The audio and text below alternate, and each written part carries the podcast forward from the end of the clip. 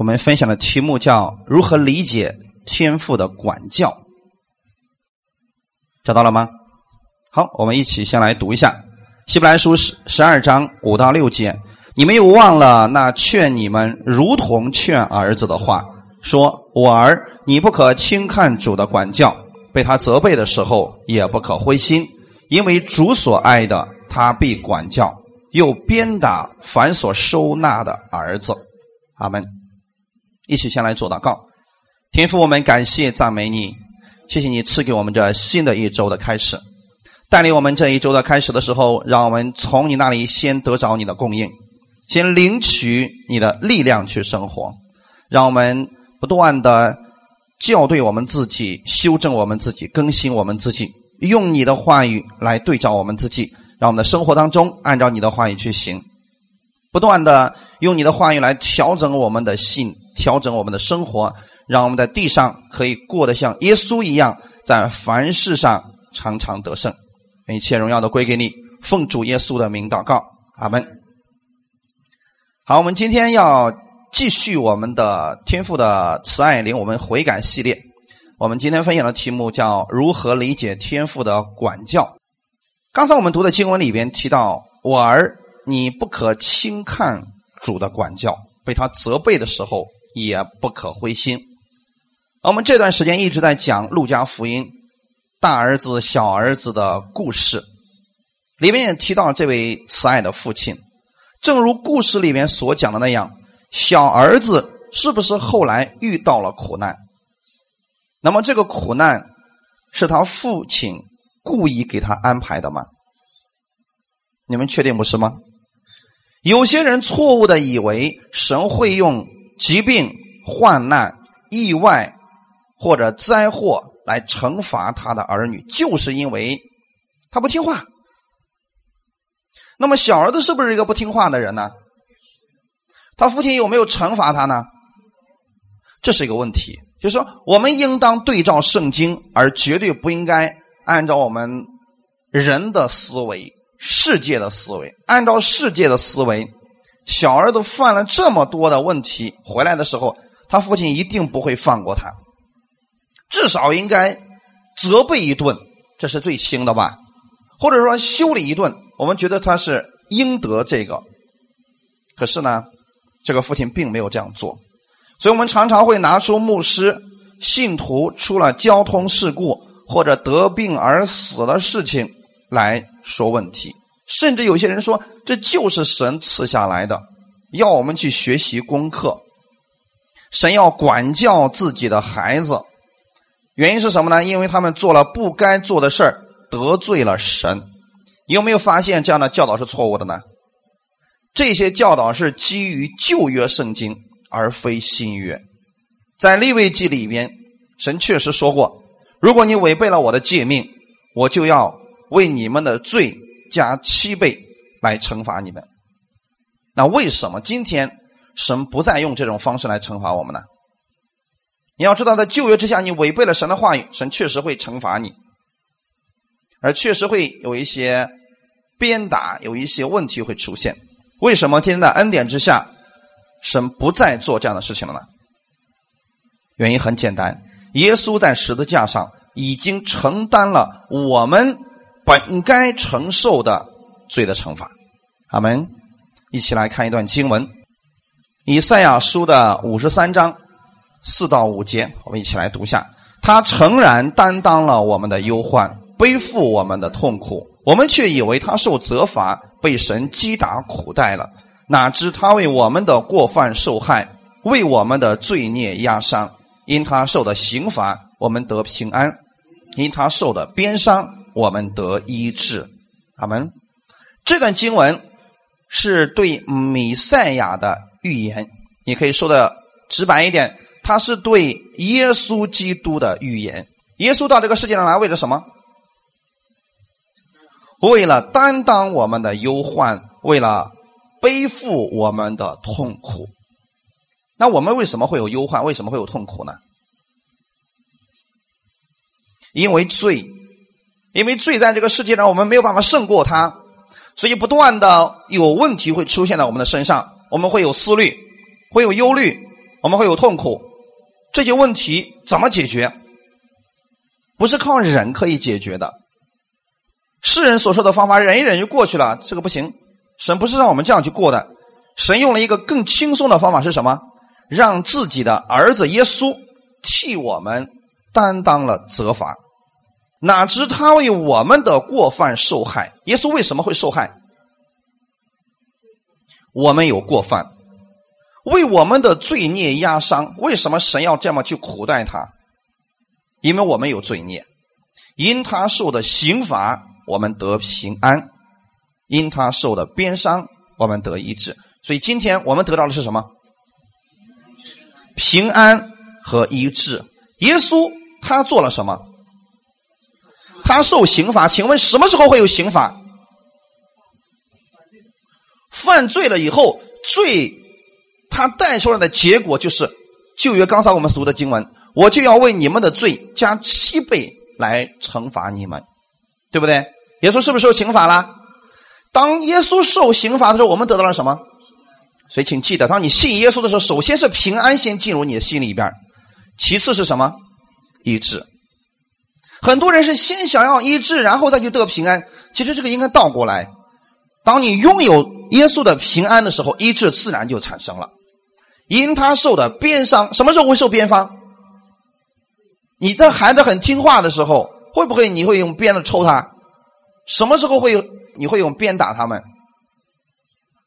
是不是不听话的时候，犯了错的时候？耶稣为什么受鞭伤？我们有过犯，我们有罪孽，而耶稣替我们受刑罚，替我们挨了鞭打，阿门。然后让我们得医治。各位弟兄姊妹，这是一个交换，也是一个代替。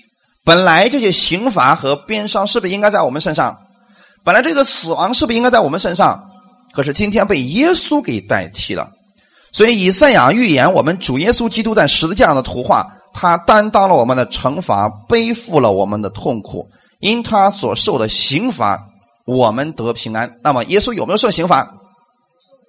他已经受了刑罚。所以，当你看耶稣受难记的时候，你能够真切的感受到，耶稣是在为我受刑罚。当时在罗马的统治之下，士兵用非常残酷的刑罚折磨罪犯，其中最残忍的就是耶稣所受的鞭刑。这个叫九尾鞭，一个鞭子上面有九个爪子，上面都带着钩。然后呢，当他打在身体上以后，那个钩子会紧紧的抓着肉。而且不会伤到一个骨头，你都知道这些人精心的研究了人体的结构，然后呢，就是抓着你的肉，然后鞭子一一抽的话，整个肉会被带出来，而你的骨头一点都不会受伤。所以当时耶稣受的是这样的一个刑罚，他的身体被撕裂，远远超出了我们所能承受的能力。本来这个刑罚是应该落在我们身上的。可是却落到了耶稣的身上，因此，耶稣说：“我受了痛苦，你们就不必再承受痛苦了。我受了鞭伤，你们就可以得医治了。”阿门。今天耶稣希望我们过的生活是什么样子的？平安的，是健康的。所以今天如果有人还说神用痛苦、疾病、意外来惩罚我们的话，那么就是忽略了耶稣在十字架上所做的一切，对不对？嗯，在新约之下，神不再纪念我们的罪，因他受的鞭伤，我们已经得医治了。所以，无论你的情况多么的糟糕，请记得，这不是神赐给你的。就像小儿子，他受的那些痛苦，他遇到那些环境，并不是他的父亲为他所安排的，这不是从神而来的。那我们怎么办呢？当遇到这些环境的时候，我们该怎么办？像小儿子一样，能想起他的父亲，然后回转走向他的父亲就可以了。你的问题就会得以解决。小儿子本来要得的是什么？我在我父亲手下当一个故宫就可以了。可是父亲给他的是什么？恢复了他儿子的身份。加倍的赐给他他本来不配得的一切，阿门。所以今天这就是我们所讲的：当你去倚靠神的时候，神会，神赐给你的是超乎你所求所想的。但是在苦难当中，你不要去抱怨你的父亲，不要去抱怨神，因为那本身就不是神赐下来的。你要做的事情是在问题当中，在苦难当中仰望神的供应，然后转向他。阿门。那么既然是这样，是不是有些人说了，我们在新约之下，神就不再惩罚我们了呢？会不会惩罚你？新约之下，神会不会惩罚你？确定吗？刚才我们读的经文里面怎么说的？我们看一下。你们又忘了那劝你们如同劝儿子的话，说：“我儿，你不可轻看主的管教。”这是不是新约的内容？好，在新约之下有没有管教？有没有管教？有。所以很多人说：“你看，圣经都说的很清楚，神要管教他的儿女。”这就在新约之下里边所写出来的。那么“管教”这个词到底是什么意思呢？很多人是误解了“管教”这个词的意思，所以以为管教就是用疾病、痛苦、意外、死亡来管教。其实不是。原文希腊文当中，“管教”的意思叫训练孩童，但绝对不是惩罚。比如说，小孩子不会走路的时候，你会牵着他的手，对不对？那个叫管教。当他什么都不懂的时候，你会给他制定一些规矩，让他去学习，这个叫管教。如果你放任这个孩子随便去长，其实这叫纵容。所以，当小孩子做错事了怎么办？要不要敲打他？真言书大家好好读一下，里面说的很清楚：不忍心用杖打孩子的，就是恨恶他。啊，证明没事就敲打你家孩子两下。不是，是你已经告诉他这个事情不可以做，可是他呢一意孤行，非得要做的情况下，你怎么办？鞭打他，但是鞭打他的目的是为了什么？不是为了让他死吧？说终于逮着一个机会可以揍死你了？不是的，是希望他得益处。哈利路亚！但是疾病能给我们带来什么益处？疾病的目的是让我们死。如果今天。有人认为神会用疾病或者意外事件，比如说这个人开着车，帮腿被别人撞断了，请问这有什么益处？是不是神说，嗯，两只脚走路太舒服了，所以呢，让你尝受一下架拐的滋味这就有有益处了吗？不是的，这些事情很明显是没有益处的，所以这就不叫管教啊，这个不是管教，各位弟兄姊妹们。后面又提到说，下一句说：“你们所能忍受的，是神管教你们，待你们如同待儿子。”阿门。我们怎么管教我们的儿子？当你的孩子不听话的时候，你会不会希望他长点疾病？会不会让他来点癌症？或者断胳膊、翘少个腿儿？不会。他即便再悖逆，再不听你的话，你也不希望你的孩子是这个样子的。但你会去责备他，所以后面说被他责备的时候，这个责备是不是管教的一种？所以当我们去责备孩子的时候，是因为他已经走错了路，所以我们要用言语先去责备他，这是管教。所以管教的第一种就是先用言语去修正他。阿门。其实今天我们在这里的时候，当我们来听到的时候，你也可以理解为。今天神正在管教我们，或者说神正在训练我们，训练我们干什么？为什么我们要持续的听到、接受训练呢？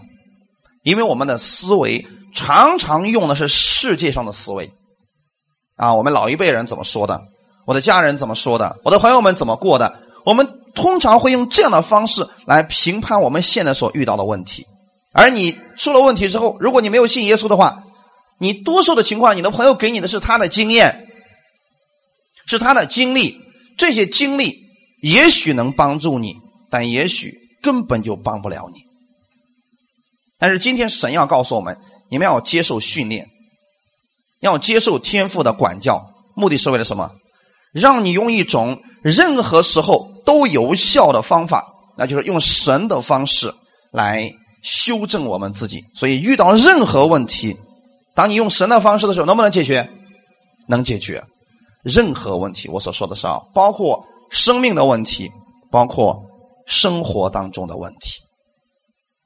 所以神管教我们，就像我们带儿子一样。如果你不明白希腊文管教的意思，后面那一句你就应该明白：待你们如同待儿子，劝你们如同劝儿子。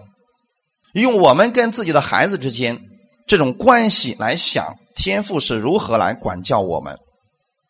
所以我们被管教的时候，其实很简单，就如同。地上的父亲管教他的孩子一样，我们既然不会用疾病来管教我们自己的孩子，那么凭什么我们今天有人说天父会这样来对待我们呢？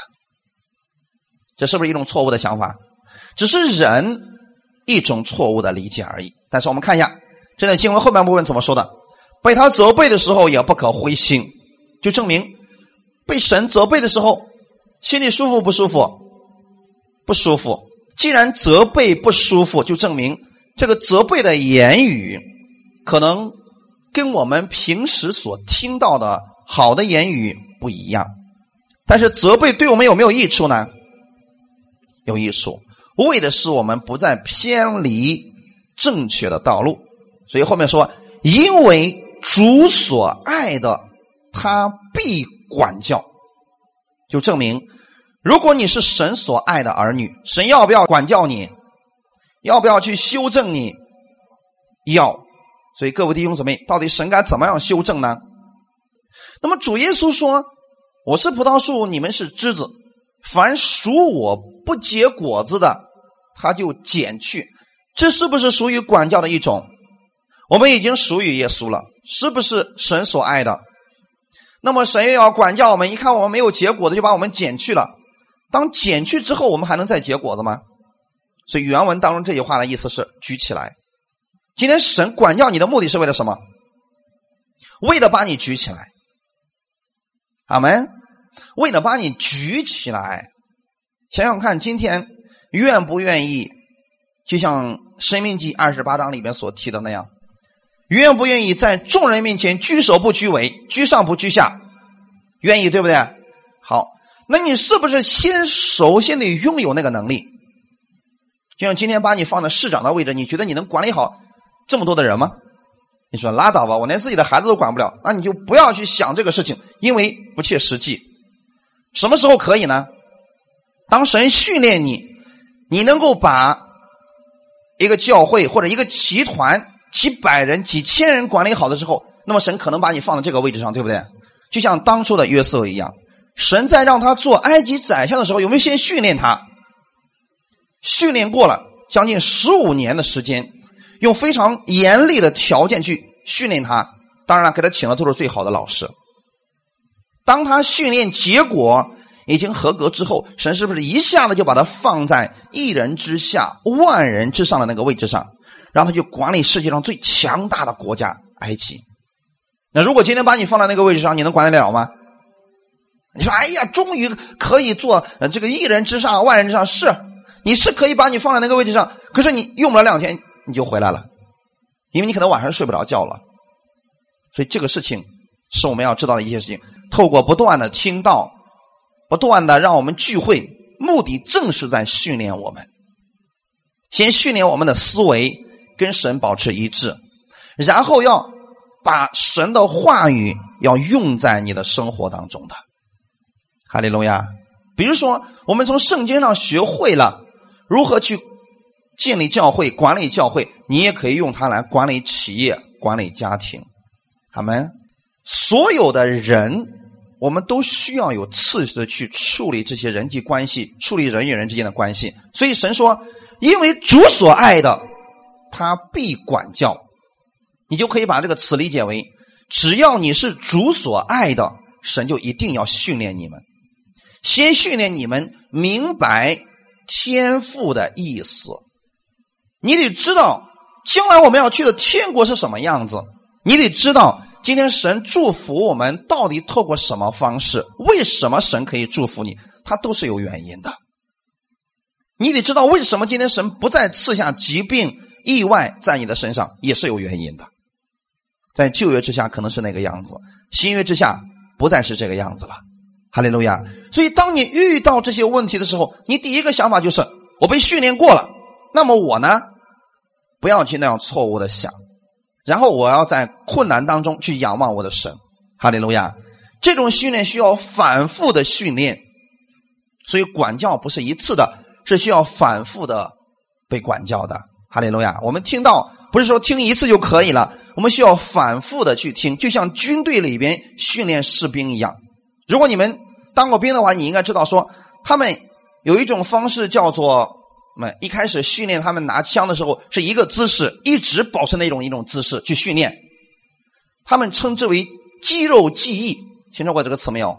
肌肉记忆，你可以理解为习惯性动作，就是只要说拿起枪，他啪自动就会保持那样一个姿势，这叫肌肉记忆，其实是一种训练。我们今天要做什么事情呢？你们要训练神的话语成为你的一种记忆，一种本能的反应。哈利路亚！就是每次遇到问题，你你说我奉主耶稣的名解决这个问题，这是你应该出来的反应，而不是说哎呀，怎么又出现这个问题了呢？这就证明你没有接受过训练，或者说没有被神管教。主所爱的，他必然要管教。哈利路亚！所以各位弟兄姊妹们，你们应该觉得说。今天你们来到教会当中，其实是为了接受神的训练，用神的方式来看待问题，用神的方式来处理问题。哈利路亚！那我们会告诉你原因是什么？这个原因是什么呢？因为耶稣他在十字架上承担了你的一切的罪过、一切的过犯，所以神绝对不会赐下疾病、灾难、意外在你的身上。当你遇到这些事情呢，你第一个反应是不是神赐下了？这也许是其他的一些原因，但是一定记得啊，不要走极端化。千万不要说一得病就是鬼的关系，也不要说一得病就是罪的问题。也许是我们自己没有注意。我以前讲过这个问题，说大冬天的，外面温度很低，你非得穿个大裤衩在外面溜达，结果被冻得鼻涕一把泪一把。请问是魔鬼的工作吗？是罪的工作吗？那就是你违背了神的法则而已嘛。冬天应该穿什么衣服？对呀，可你为什么不穿呢？你不能说哦，这是鬼的引诱我啊，这是呃罪的问题，这跟罪有什么关系啊？这是你不懂得神的一些法则而已。那我们的学习圣经的目的是为了什么？知道神的法则是什么，然后很简单的就会在生活当中避免一些事情的发生。阿门。就像我们生活当中。已经有一个路牌告诉你了，说前方道路已经塌了，不要再往前开了。你说这玩意儿提醒我有什么用？我要照样开。你开下去会怎么样？你不能说哇，这是罪的缘故，这是魔鬼的引诱，这跟魔鬼有什么关系啊？有没有提醒呢？有，你要不要相信呢？所以这就是我们生活当中的法则，对不对？其实，在神的里边得胜有没有法则呢？有，我们只需要知道神所造的这个世界是怎么样去运作的，很简单，它并不复杂，人的东西才复杂。阿门。比如说，有人告诉你管理好企业有多少种方法，多少种培训，你必须定期参加学习，怎么样的吗？但是神的方式很简单的，阿门。所以我们呢，回到圣经当中，这一本书可以代替世界上的书。你把这本书看明白了，再去看世界上的书。很简单，那些书是小学，这些呢是很专业的书籍，不但能解决你生活当中的所有问题，还能解决你生命的问题。所以主所爱的，他必然要管教，必然要训练我们。哈利路亚！我们在这里接受训练是时间越久，我们越明白天赋的心意，然后形成一种记忆力，一种本能的反应。哈利路亚，这样的话，你处理事情的时候就非常简单化了，因为神的方式他总是得胜的。那么后面又提到一个问题：又鞭打凡所收纳的儿子。好，既然他用两个词把它隔开了，主所爱的，他被管教。首先，我们刚才提到了，管教是用言语来管教，对不对？用话语。现在你们是不是正在接受着训练，接受着管教？那么，为什么后面又提到说又鞭打凡所收纳的儿子呢？这个鞭打是什么意思？什么意思？就是神，你这要不听话，神伸出个鞭子，先抽几鞭子再说。啊什么意思？好，现在我给大家解开这段经文。先来看一下，这个鞭打一定不是在用言语了吧？他跟前面言语已经不一样了，就证明这个人为什么会受鞭打呢？我们需要看两段经文，看看什么样的人才需要被鞭打。因为如果他聪明的话，神用话语教导了他，改正了，就没有这么多问题了。可是呢，他一直不听话，结果出现了一些问题。什么样的人神需要鞭打他，让他回转过来呢？箴言书十九章二十五节和二十九节，同一章当中提到这两种人。我们来看一下，先看二十五节，一起来读一下：鞭打谢曼人，愚蒙人必长见识；责备明哲人，他就明白知识。好，看好了啊！这里面提到两种人，第一种是谢曼人。什么是谢曼人？骄傲的人。骄傲的人需要怎么做？鞭打好，这里的鞭打指的是什么？是神真的天空中抽出一个鞭子去抽他一顿吗？请听好了，谢曼人他是骄傲的不得了的，那么他一定会遇到一些环境，这些环境不是神赐给他的，是因为他太骄傲了，所以陷入到这些环境当中，而这些环境进行了一些鞭打，就像小儿子一样，大家明白了吗？小儿子一开始觉得自己了不起啊。我可以独当一面了，我要离开这个我的父亲，我要自己去过生活，我一定可以过得比我父亲更好，我不需要像现在这样受他的约束了，太多的条款了啊，这个不能做，那个不能做，我要自由，是不是他去了？你可以说小儿他心里边有骄傲，好，等他骄傲的过去之后，他遇到什么环境？钱财花光了，没有收入来源。这些环境你可以理解为是鞭打，请问这个环境是神赐下来的吗？但是他有没有临到这个环境呢？临到了这个环境，好，这就是现在给你们所讲的鞭打的意思。但是呢，鞭打之后，因为他是谢曼人，所以愚蒙人跟他的差不多啊。愚蒙人必长见识，就是当他遇到这些环境之后，他可能会回转了，说：“哎呀，错了。”哎呀，这个环境真糟糕，呃，比起我以前的生活糟的太厉害了。我要回去，是不是长见识了？就用我们今天世俗中话来讲，有些人是撞南墙，大家知道吗？撞南墙。那么各位，什么样的人才是撞南墙的人？有人说一根筋，其实是愚蒙人，比较愚昧的人，对不对？他做事就不知道拐个弯就直撑撑的。明明那是墙，我们已经告诉他是墙了。他说我不信。好，嘣，撞上去了。你说撞上去是不是应该回头了？不，我觉得还不是墙。嘣，又撞上去了。总有一天撞的是头破血流的。他说：“原来真的是墙啊！”这样的人有没有长见识了？长见识得到什么见识了？真的是墙。然后他就会教导他的孩子说：“那个是墙，不要撞。”结果他的孩子也不停，撞撞撞，最后得出一个结论：真的是墙。那我们又何必去这样过呢？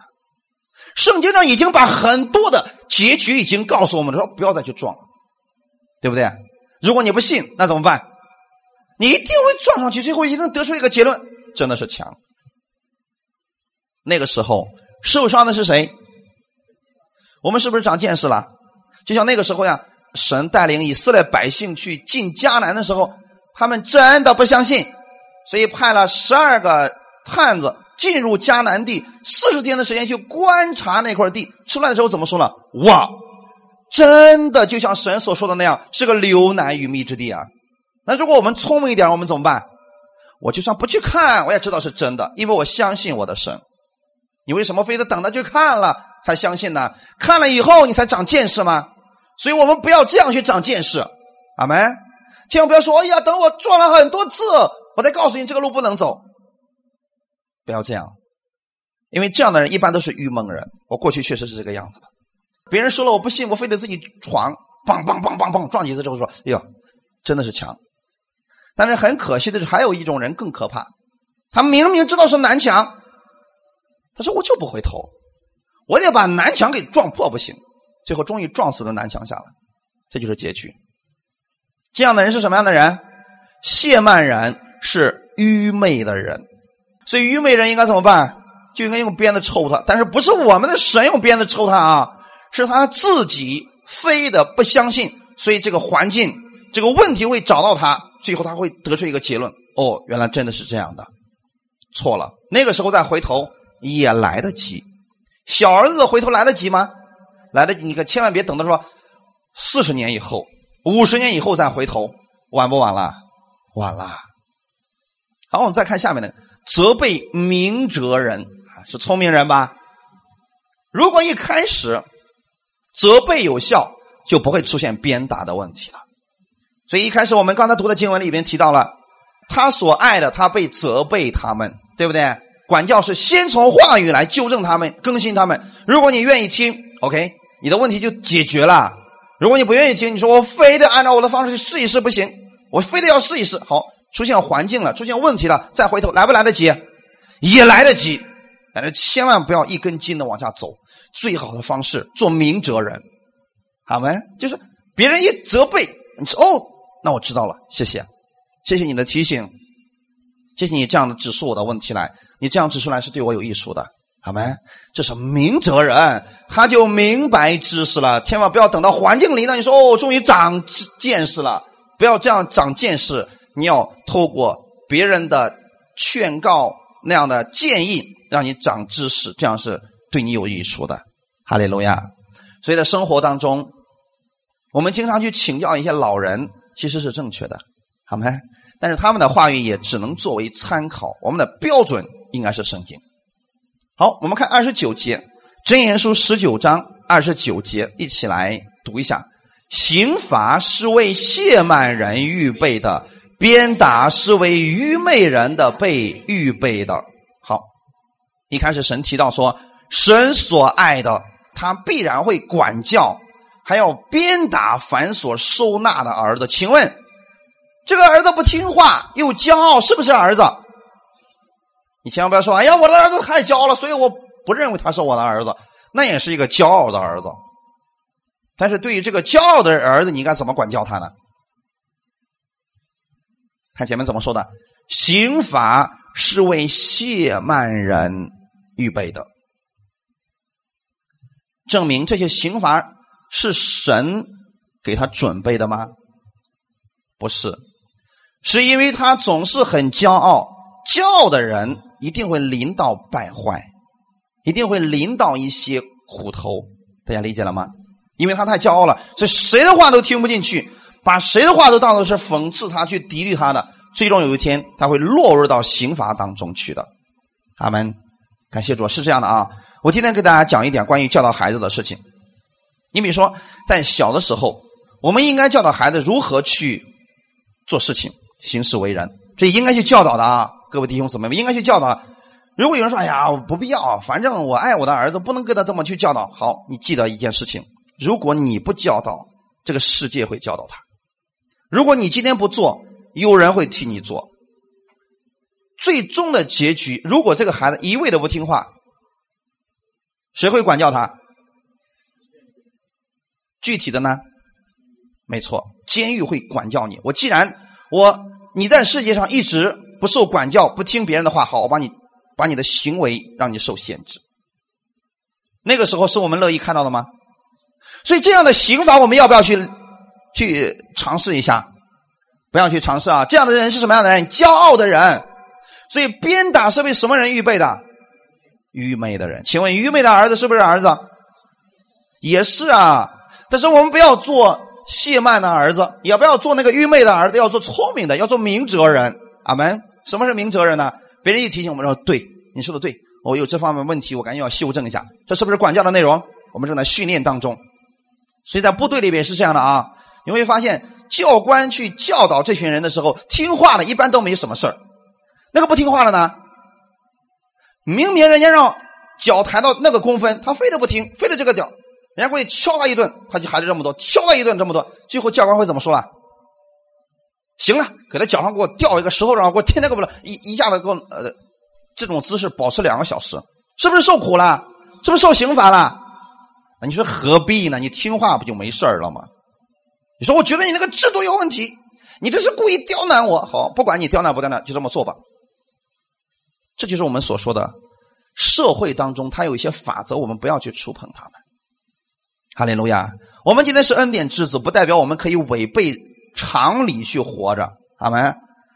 所以圣经上告诉我们要顺服掌权的，要与人和睦，这些都是为人处事的一方面。圣经绝对没有脱离生活的。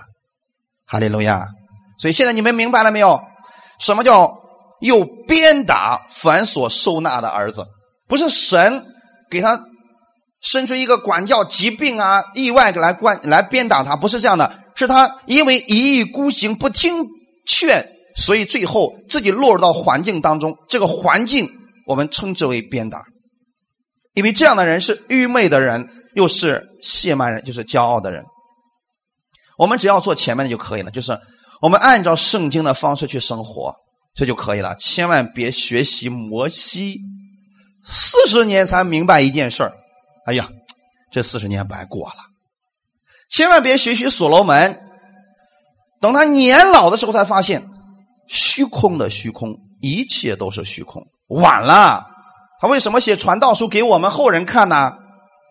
是不希望我们再走他的后路了。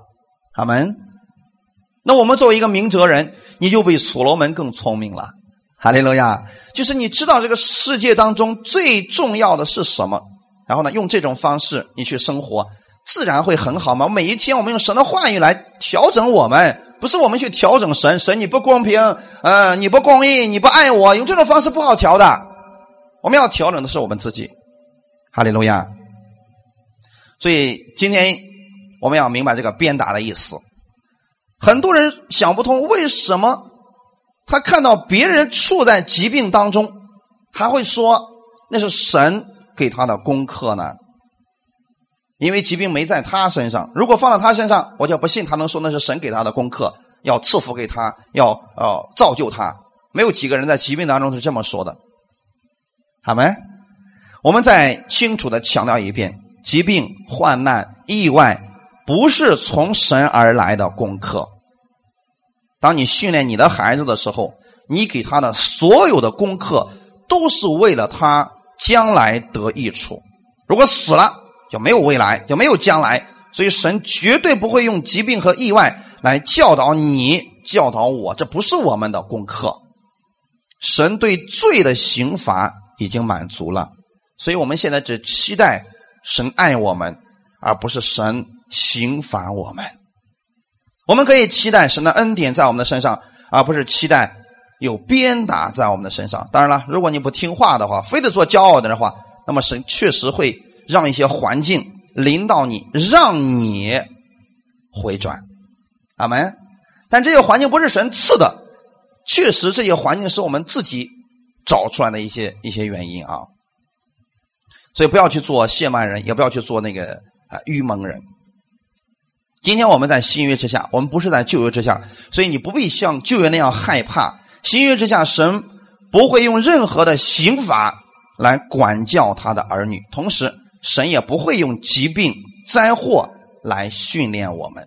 所有的部队当中有没有训练让我们得病的？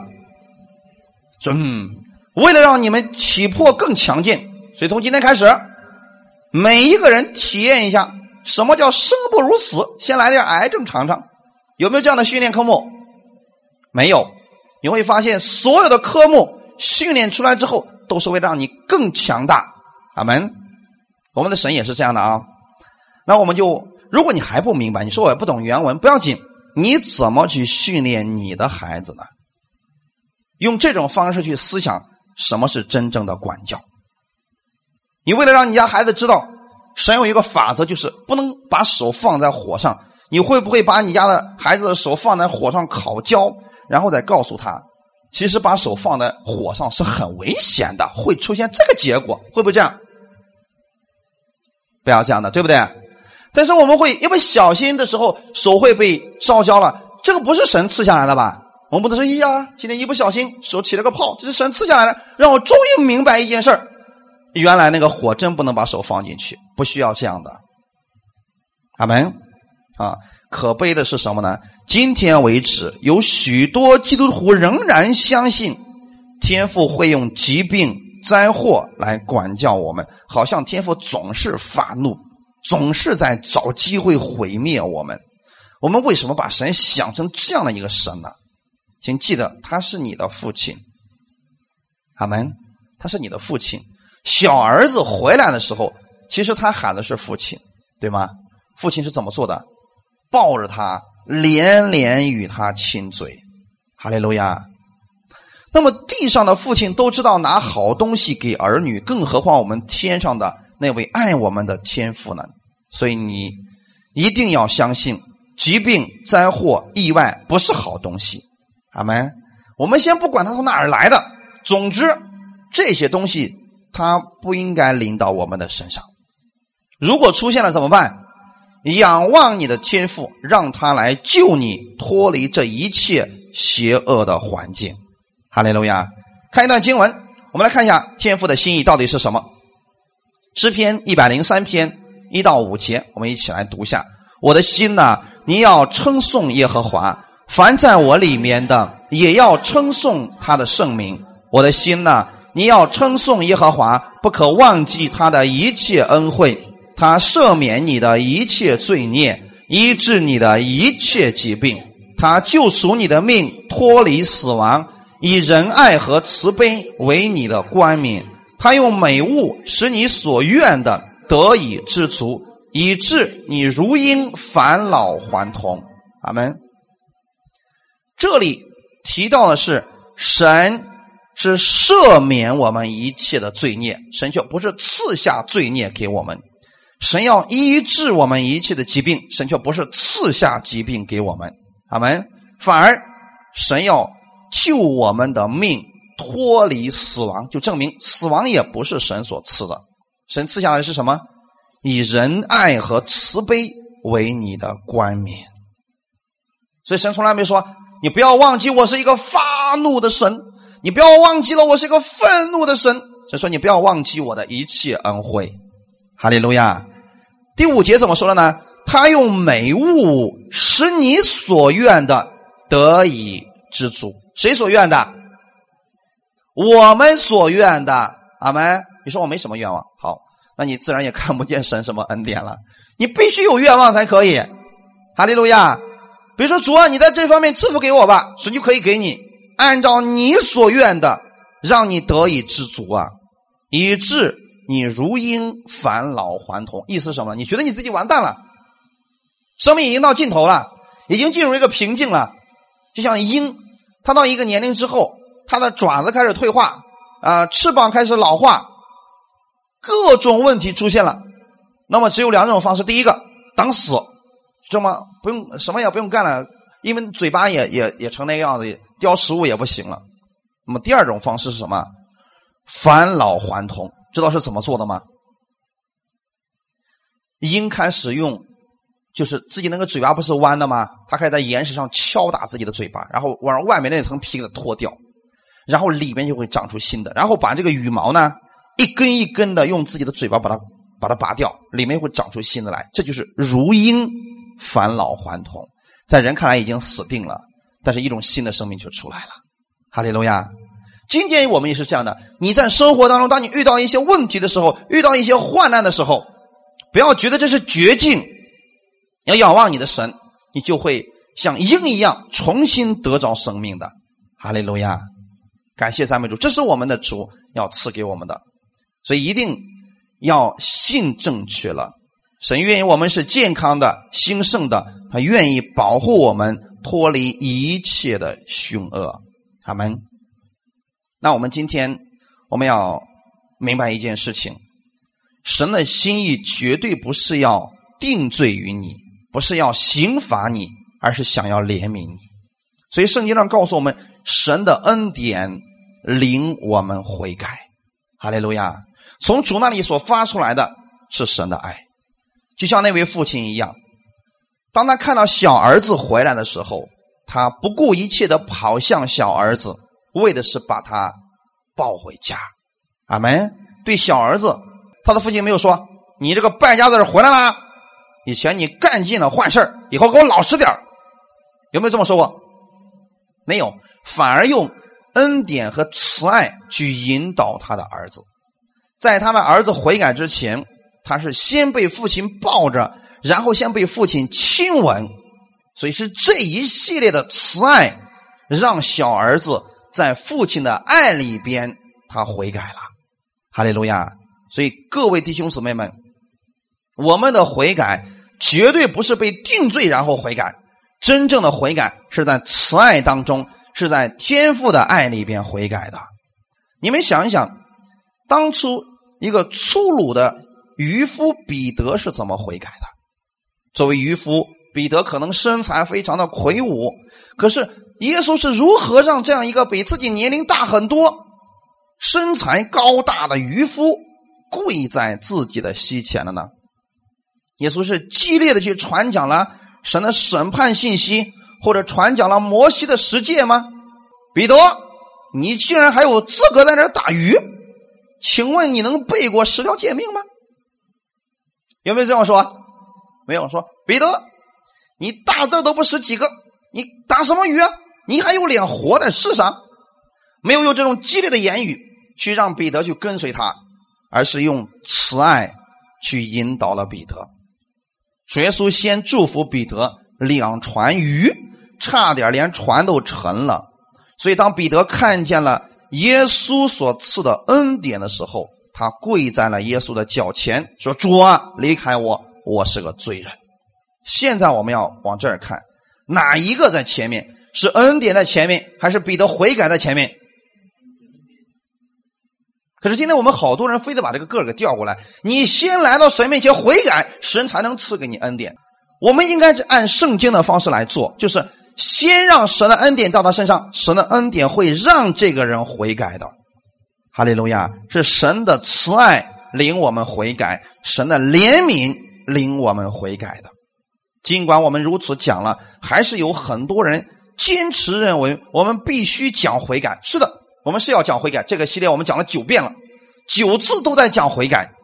但是我们应该用神的方式来传讲、传扬神的恩典、神的良善，会让人真正的悔改。请记得，害怕不会让人真正的悔改。阿门。美国九幺幺事件之后，所有的教堂里面都爆满了。知道牧师当时在讲什么信息吗？不听话，这就是后果啊！你们说不定哪天就没了。还搁那做生意呢，还搁那贪恋世界呢，都滚回教会里边来听道吧。那时候都怕死，但是你知道吗？不足半年的时间，那些人又回去了。这些惧怕的信息不会让人真正的悔改。今天吸引我们的是神的慈爱，哈利路亚！是你明白了出于神的那种无条件的爱和怜悯，这种爱的能力让你离不开耶稣。让你迫不及待的想去教会里边去听到神的言语，哈利路亚！你知道圣经当中神对爱的定义是什么吗？约翰一书第四章九到十节，神差他独生子到世间来，使我们借着他得生。神爱我们的心在此就显明了，不是我们爱神，乃是神爱我们。差他的儿子为我们的罪做了挽回祭，这就是爱了。阿门。所以一定记得，在我们的信仰当中，绝对不是说我们爱神，我们为神做了多少。你应该讲的是，耶稣为你做了多少，我们的天父为你做了什么。这个时候，你就能看到神的爱了。哈利路亚。所以你会发现，结出悔改的果子。靠的绝对不是律法，靠的绝对不是你去讲神的审判和愤怒，而是看见了神的良善和他的爱。彼得是这样跪在耶稣的面前的。我的朋友们，请记得啊，传讲神的愤怒、烈火、审判，并不能让人的心真正的归向神，而是他的良善、恩典和怜悯。当你看到这样的一位神的时候，你会忍不住被他吸引，这会使人产生真正的悔改。哈利路亚！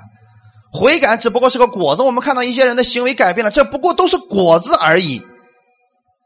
就是我们正确的信，这就带出来了果子。同样的，就像我们今天一直在太阳下面晒着，你就一定会被晒黑。同样的，在恩典之下，只要你在恩典之中，就一定会结出不一样的生活。比如说圣洁的果子、爱的果子、圣灵的果子，一定会在恩典当中结出来。阿门。原因很简单，我们在恩典之中，就一定会结出这样的果子来。顺便我们来讲一句。所有的人都应该觉得要多讲悔改，但是“悔改”这个词到底意味着什么呢？改变心意。所以悔改的意思是改变心意啊！哈利路亚！神管教我们，其实是让我们悔改，就是让我们改变我们的心意，对吗？你去部队里边参军，其实就是要改变你的思想，改变你的心意，让你拥有一颗。保家卫国的心，而且今天到基督里边来，是让你明白基督的爱，然后活出这份跟基督一样的生活来。这是我们的主是要做的事情，就是不断的更新我们的心思意念。过去的时候，因为我们一直受宗教的影响，所以很多人觉得悔改就是认罪，或者一定会跟人一些行为牵扯到一起，比如说。痛苦流涕的这个悔改，那个才叫悔改。其实啊，那个不叫悔改，那个只不过是后悔而已啊。悔改是改变你的想法。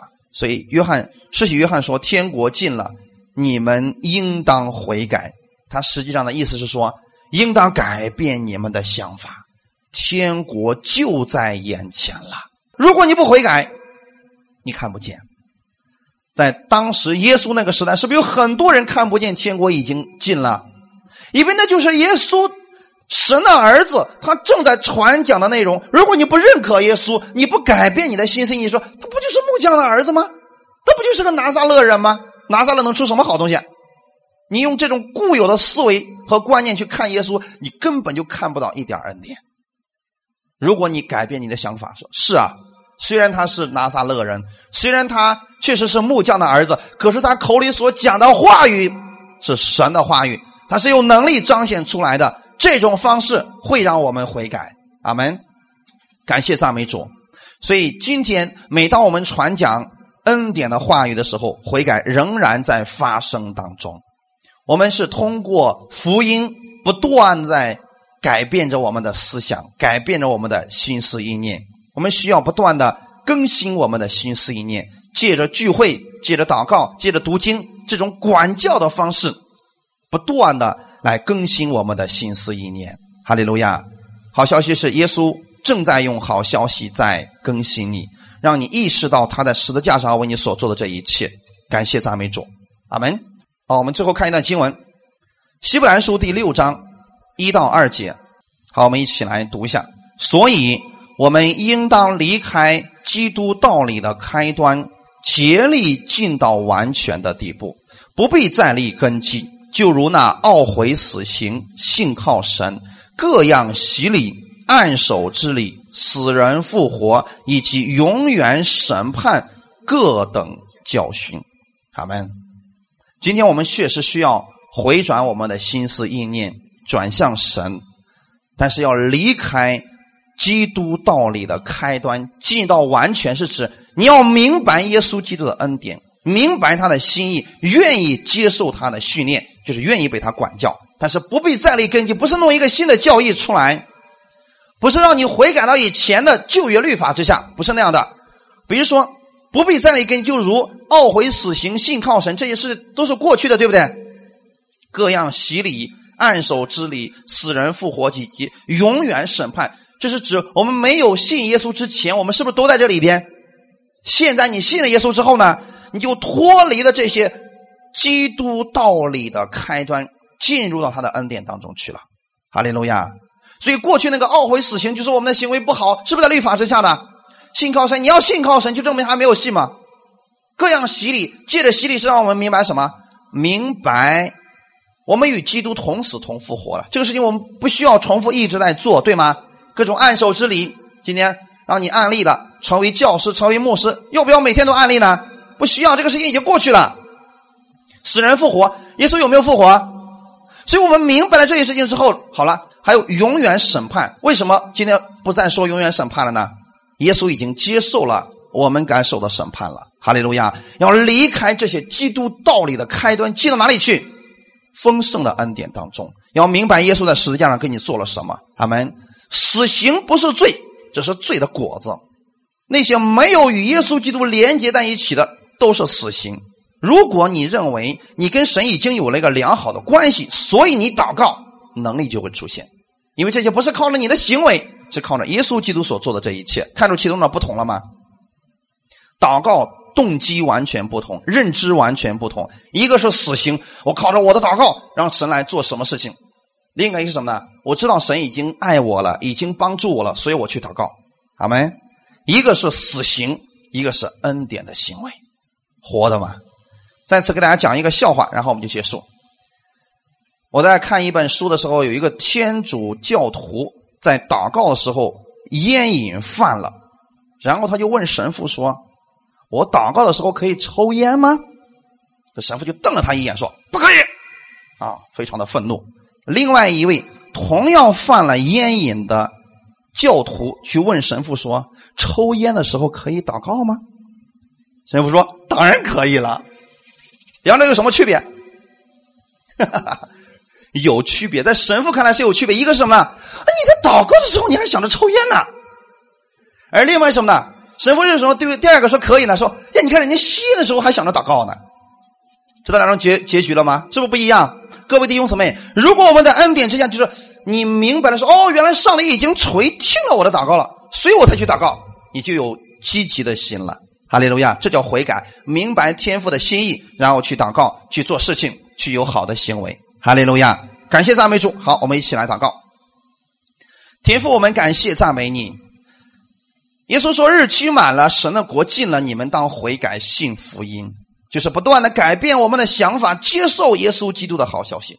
他为我们已经流出宝血，受了痛苦，将我们所有的罪孽都赦免了。所以今天我们不在律法之下。”我们不是靠着自己的努力来取悦神，我们已经是神的儿子了。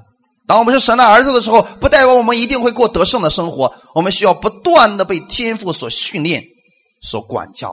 他管教是对我们有益处的，是为了我们能够在生活当中用神的方式去生活，过出像耶稣一样在世界上得胜的生活来。